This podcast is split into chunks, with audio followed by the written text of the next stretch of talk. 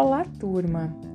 Organizei esse áudio para que a gente pudesse fazer uma breve revisão do que nós vimos na primeira fase da, do ensino remoto sobre a teoria dos conjuntos, né? Só para a gente fazer uma, uma, uma breve recapitulação de tudo que a gente viu para que a gente possa dar uh, entrada nos novos conteúdos da segmento e começar estudando então os conjuntos numéricos.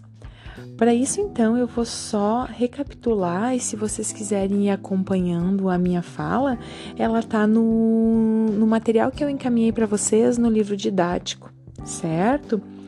Então, o que, que a gente viu? Uh, o que, que é um conjunto? Como que a gente representa um conjunto? Então, a ideia é que a gente consiga organizar num mesmo espaço a, a, coisas que são iguais, coisas que fazem sentido delas estarem juntas. Né? Então a gente tem várias formas de estar tá representando um conjunto. Nós vimos mais especificamente três formas de representação. A primeira é a representação tabular, que é a que a gente vai representar então os elementos entre chaves e eles são separados por vírgula ou por ponto e vírgula. Um exemplo, conjunto A. A igual abre chaves. A vírgula, E, vírgula, I, vírgula, O, vírgula, U. Fecha chaves. O conjunto, então, das vogais, certo? Na forma tabular, então, usa-se ponto e vírgula para separar os números decimais. E também a gente pode estar, tá, porque se a gente usar só a vírgula, pode confundir se a gente tem números que são decimais. Então, obrigatoriamente, a gente vai estar tá usando o ponto e vírgula. Podemos também representar uh, um conjunto por um diagrama de Venn, que é onde a gente faz aquela elipse, né, em pezinho, e a gente escreve o A, o conjunto A representando com letra maiúscula, então, e os elementos dentro a gente vai colocar um pontinho A, um pontinho E, um pontinho I, um pontinho O, um pontinho U, representando então o mesmo conjunto que a gente falou antes das vogais. Nós podemos também estar representando por uma propriedade. O que, que seria isso? A gente vai dizer qual é a propriedade que determina os elementos. Um exemplo desse conjunto, então, A, A maiúsculo é igual abre chaves X, tal que X é uma vogal, fecha chaves.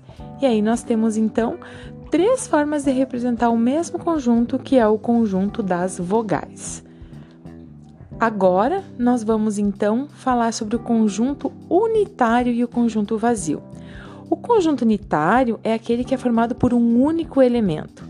O conjunto vazio, que a gente representa por aquela bolinha com um traçado, ou simplesmente chave, abre chave, fecha chave, sem nada dentro, é aquele conjunto que não possui nenhum elemento. Temos também um conjunto que ele pode ser finito ou infinito. O que, que é um conjunto finito? Conjunto finito é eh, se for vazio ou se contar seus elementos um a um, a gente vai chegar ao fim da contagem. Então, um conjunto finito, ou ele é vazio, ou se a gente consegue contar eles. Então, a gente tem uh, o conjunto da, dos números, da, das letras do alfabeto. Então, eu tenho todas as letras do alfabeto, eu tenho início e eu tenho fim, eu consigo contar todas elas. Já um conjunto é infinito quando, por mais que a gente avance na contagem dos seus elementos, sempre haverão mais elementos. Um exemplo o conjunto dos números naturais. Por mais que eu fale números, sempre vão haver mais números. Agora, então, vamos falar de subconjunto. Disse então que, sub, que um conjunto é subconjunto de um outro quando equivale a afirmar que se x pertence ao elemento do subconjunto, então x também pertence ao elemento do conjunto. Um subconjunto, ele tem então duas propriedades. Uma é que o conjunto vazio é subconjunto de qualquer conjunto. O que, significa isso? O conjunto vazio ele está contido em qualquer conjunto.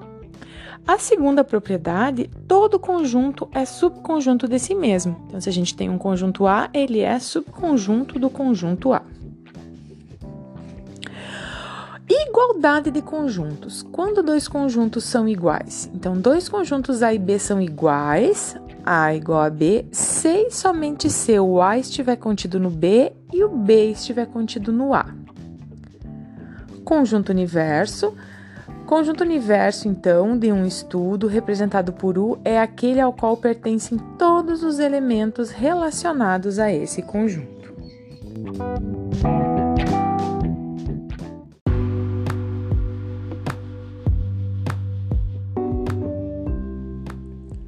Olá, turma! Vamos agora então fazer a revisão sobre operações entre conjuntos. Nós vimos então uh, a união, a intersecção, a diferença e o conjunto complementar. O que é a união ou reunião de conjuntos? A união de dois conjuntos A e B, que é indicado então por A união com B, é o conjunto cujos elementos são todos aqueles que pertencem a A ou a B. Então, a união com B é todo x, tal que o x pertence a A ou o x pertence a B. Quais são as propriedades da união dos conjuntos, então? Se B é conjunto de A, então A união com B igual a A, e se A união com B é igual a A, então B é subconjunto de A, ou seja, o B está contido em A se e somente se A união com B for igual a A. A propriedade 2, A união com B é igual a B união com A.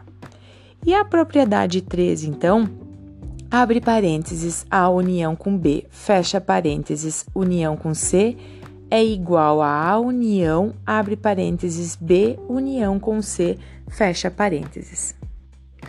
Um exemplo, então, seria, sendo A igual a 7, 8 e 9 e B igual a 10 e 11, temos então que A união com B é 7, 8, 9, 10 e 11, os elementos de A e os, ou os elementos de B. Então eu tenho os dois junto, é como se a gente remetesse a uma soma do conjunto A mais o conjunto B.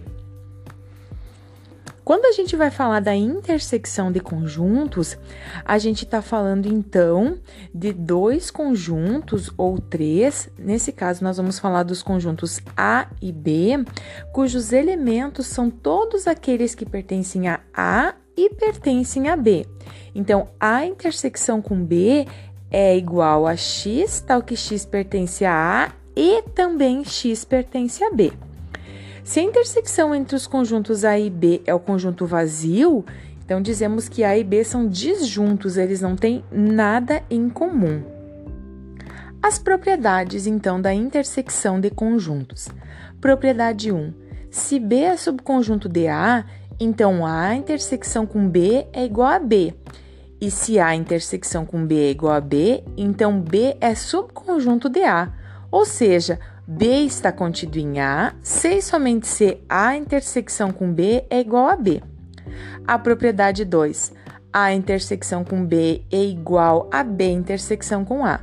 A propriedade 3. Se eu tenho, abre parênteses, A intersecção com B, fecha parênteses, intersecção com C, é igual a A intersecção, abre parênteses, B intersecção com C, fecha parênteses. Propriedade 4 é a propriedade distributiva da intersecção em relação à união. A intersecção, abre parênteses, B união com C, fecha parênteses, é igual, abre parênteses, a A intersecção com B, fecha parênteses, união, abre parênteses, A intersecção com C, fecha parênteses. Propriedade 5 é a propriedade distributiva da união em relação à intersecção. Então, ela vai ser a união, abre parênteses, B intersecção com C, fecha parênteses, é igual, abre parênteses, a união com B, fecha parênteses, intersecção, abre parênteses, a união com C, fecha parênteses. Um exemplo, então. Sendo A igual a 5, 6, 7, 8 e B igual a 7, 8, 9, 10, nós teremos então A intersecção com B, o 7 e o 8, que são os dois elementos que são iguais, que pertencem aos dois conjuntos. Conjunto diferença. A diferença de dois conjuntos A e B, nesta ordem que indicamos por A menos B, é o conjunto dos elementos cujos elementos são todos aqueles que pertencem a A e não pertencem a B. Então, A menos B é igual a X, tal que X pertence a A e X não pertence a B. Pegando então um exemplo, Sendo A igual a 1, 2, 3, 4, 5 e B igual a 4, 5, 6, 7, 8, 9, temos então que A menos B, se eu pegar o conjunto A e retirar todos os elementos do conjunto B, vai me sobrar o 1, 2 e o 3. Então, A menos B é igual a 1, 2 e 3. E B menos A, então, vai ser todos os elementos do A retirando os que ele tem em comum com o A do elemento B, retirando o que eles têm em comum com o elemento A. Então, vai dar 6, 7, 8 e 9. É diferente, então, A menos B do B menos A, que a gente vai ver agora nas propriedades. Primeira propriedade, se B está contido em A, se e somente se, então, B menos A for igual a conjunto vazio. Propriedade 2, a intersecção com B é igual a vazio, se e somente se A menos B é igual ao A. Propriedade 3, a intersecção com B, se e somente se A menos B for diferente de B menos A. Conjunto complementar. Sejam A e B dois conjuntos tais que A está contido em B. Chama-se complementar de A em relação a B, que indicamos por um Czinho com o A do lado e o B embaixo, que lê-se então complementar de A em relação a B, o conjunto cujos elementos são todos aqueles que pertencem a B e não pertencem a A. Então, A está contido em B se e somente se o complementar de A em relação a B for igual a X, tal que X pertence a B e X não pertence a A. Um exemplo, então. Sendo A igual a 1, 2, 3 e B igual a 1, 2, 3, 4, 5, temos que A está contido em B.